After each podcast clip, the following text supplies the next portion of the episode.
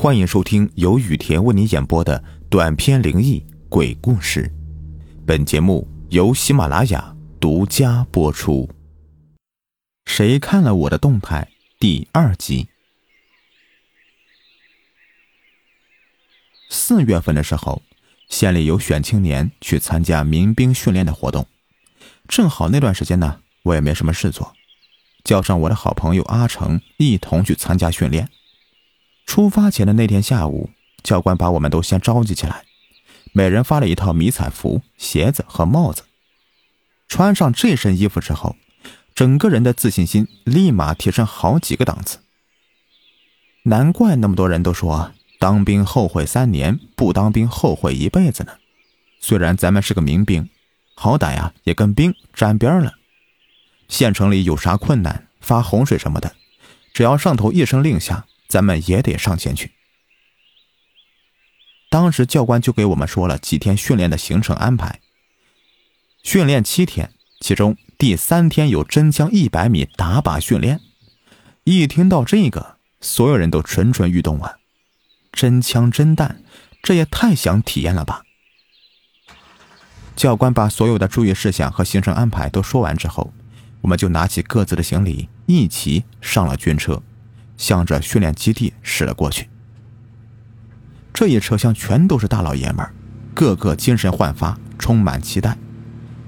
我和阿成坐在车厢的一侧，拿出手机互相的拍照发动态，满足一下自己的虚荣心，并且还配上文字。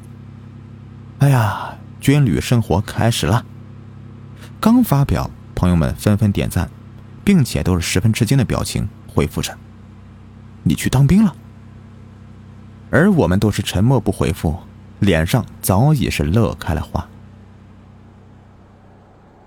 经过将近一个小时的颠簸，终于到达目的地了，是一处在山林深处的一个军事基地。这个地方在地图上面都是找不到的，可能是为了隐蔽吧。我们都下了车，安排住宿的时候，我们都惊呆了。一个大厂房内摆满了上下铺，也就是说，这天我们这一百来号人都要挤在这一个大房间里，不敢想象啊！第一，男人的脚一般都比较臭，上百人一起熏，那感觉简直要上天呐！第二，打呼噜也是男人的常态，这晚上睡觉前后左右上下铺的呼噜声，简直就是。杜比 3D 全景声啊！教官将我们都分配好床位，又从每个小组中选出一名今晚进厨房的兵，每个人都有机会进去辅助厨师做饭，有洗菜的、刷碗的、烧火的，好一番的热闹的景象。当天晚上吃过饭，我们各自躺在床上玩着手机，等着明天的训练。我和阿成就聊起天来。从这些年的遭遇聊到每天玩的游戏，最后又感慨时间过得太快了，一转眼已经不再年轻。这些话题，阿成躺在床上，双手垫在后脑勺，慢悠悠的说道：“你觉得我们学校当时哪个女孩子长得最好看呢？”我想了一会儿，说出几个我认为不错的女同学。他说。你还记得二班的小玉吗？我一听到这个名字，顿时来了精神，说：“哎，他过年时候出车祸，已经不在了，就别提他了吧。”阿成悠悠的说：“我以前喜欢他，后来得知他出车祸的事，我是真的不能接受，我还一度的怀疑那是愚人节的玩笑呢。”我说。后悔自己没有早点追吧？啊，你也要看开点珍惜眼前人。你永远不知道死神会在什么时候降临，前一秒还笑呵呵的一个人，下一秒可能就会永远消失了。兄弟，这样的生死我见多了，真的。我女同学已经走了六个了。他顿时一愣，那你可真是个死神呢。随后，他拿出手机，打开了他的 QQ 号，在列表里面往下翻了翻，手指停在了一个灰色头像上。我看备注：“女神小玉。”我连忙开口说：“哎，你怎么还有他的 QQ 号啊？他已经都不在了，不在这个世界了，还留有联系方式的话不太好吧？删掉吧。”他抬头看了我一眼，哼，删掉干什么？我留作纪念呢。没事儿，一个账号而已。随后，他又点开了女神小玉的 QQ 空间。最后一条动态的发表时间是二月十四号的凌晨两点零一分，内容是：情人节我不孤单，因为有你，往后余生也都是你。阿成，别再看了，关掉吧。这都几点了啊？你胆子还挺大。哼，巧了，他的坟呢，就在这附近不远。你就不怕他晚上来找你啊？啊，嘿嘿，我就是故意吓唬他的。从他表情也能看得出，他是的确有点害怕的。谁愿意再次见到已经死去的人，夜晚来找自己啊？即使自己再喜欢，那也挺吓人的。最后，阿成还是没有将女神小玉的 QQ 号删除，只是关掉手机睡觉了。半夜里听着三 D 全景的呼噜声，我是怎么也睡不着。其他的一些人睡不着呢，就在一起小声的说着黄段子。一些半睡半醒的，一听到这个话题，也都顿时来了精神。正应了那句话呀：“你要是和我唠这个，那我可就不困了啊。”随着夜色渐深，嘻嘻哈哈的声音。也慢慢的停止。由于在荒郊野地，不时的能够听到屋子外面传来不知名的鸟兽的叫声。此时我还是没有睡着，脑子里胡思乱想。屋子里面一排排睡的全都是人，又听到屋子外面各种奇怪的叫声，不由得想起星爷的电影《大话西游之月光宝盒》里面黑山老妖吸人精气的那一段。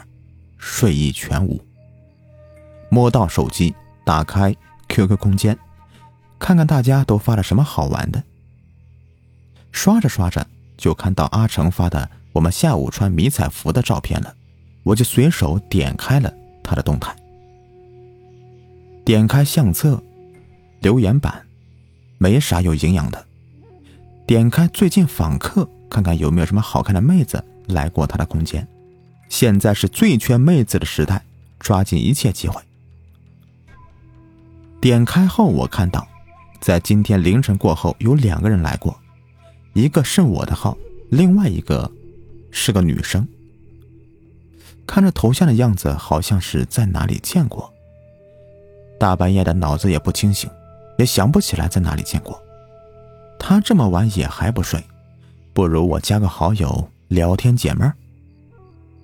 我就随手点开了他的空间，看到最近的一条动态的更新时间是二月十四号的凌晨，还说这么肉麻的话。二月，二月十四号，靠，这是小玉的账号啊！想到这个名字，我瞬间汗毛倒竖，后背冷汗直流。他不是已经死了吗？一个死人。怎么会在半夜访问空间呢？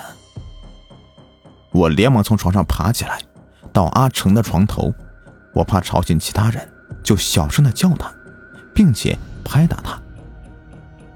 不一会儿，他才慢慢的睁开睡意朦胧的小眼睛，对我说道：“干嘛呀，大半夜的？”我就说了一句话：“小玉她来看你空间了。”没想到他破口大骂我一顿，说我神经病，大半夜的吓唬他，蒙头就睡了。不相信我就拉倒，他是来找你的，与我无关。我回到自己的床上，心里也害怕，蒙着头，好不容易才睡着。早上六点，教官口哨吹响，我们大家都必须立刻起床，将被子整齐叠好，洗漱站队，集体跑步。哗啦哗啦的整齐步伐持续了半个小时，结束后才能吃饭。在吃过饭休息的空档，阿成刷着手机，突然的大叫一声，把周围人都吓了一跳。我知道他为什么大叫，走过去直接的开口说：“怎么样，我没有骗你吧？”只见阿成的脸都吓青了。手指颤抖的滑动联系人的列表，找到女神阿玉，点击删除，返回桌面，将 QQ 软件都给卸载了。他当时真的慌了，想彻底断干净，恨不得将手机也给砸了。接下来的几天，阿成像丢了魂一样。第三天进行真枪百米打靶训练时，教官开始都说的很明确了，枪托一定要在肩膀处顶紧一些。不然，枪的后坐力太大，将肩膀骨头顶断，那都是有可能的。阿成完全是心不在焉，趴在地上，瞄准靶心，扣动扳机。和枪声一同响起的，还有阿成的惨叫声。教官赶紧跑过去看他怎么了，将肩膀衣服解开一看，肩膀那块肉都淤青了。很明显，这是没有按照教官的方法去做。导致的被后坐力顶出的内伤。我知道他还在为小玉的那件事烦恼，为了能让他心里好过一些，不再害怕。我思考了很久，想了一个最接近真相的一个说法，那就是小玉的男朋友登陆的。车祸时，她男友只是腿骨断成三截，但并没有生命危险。后来康复一些了，登录了小玉的账号，可能是小玉的私密相册里有他们美好的回忆。男友查看最近访客时，发现了阿成的足迹，于是就点击了阿成的空间，看看他到底是谁。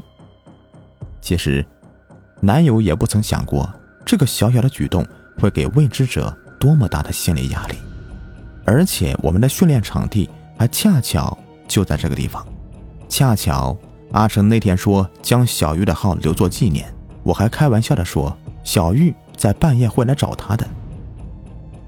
一切的一切都是巧合吧？阿成听完我的推理后，觉得应该就是这样，紧绷的神经才慢慢的放松了下来。几天的训练很快的就结束了，体会到了真枪实弹的快感。又经历了一次半夜鬼来探的恐怖。后来回家后的一个晚上，我通过阿成的空间最近访客找到了小玉的账号，点进去，看到了他二月十四号的动态下面新增了一条留言，时间是四天前。如果可以重来，我希望先离开的那个人是我。我再仔细的看了一下这个留言的账号，居然就是小玉自己。这不正是验证了我之前的猜想了吗？好了，这个故事就说完了。喜欢听我讲故事，别忘了订阅、收藏和关注我。感谢你们的收听。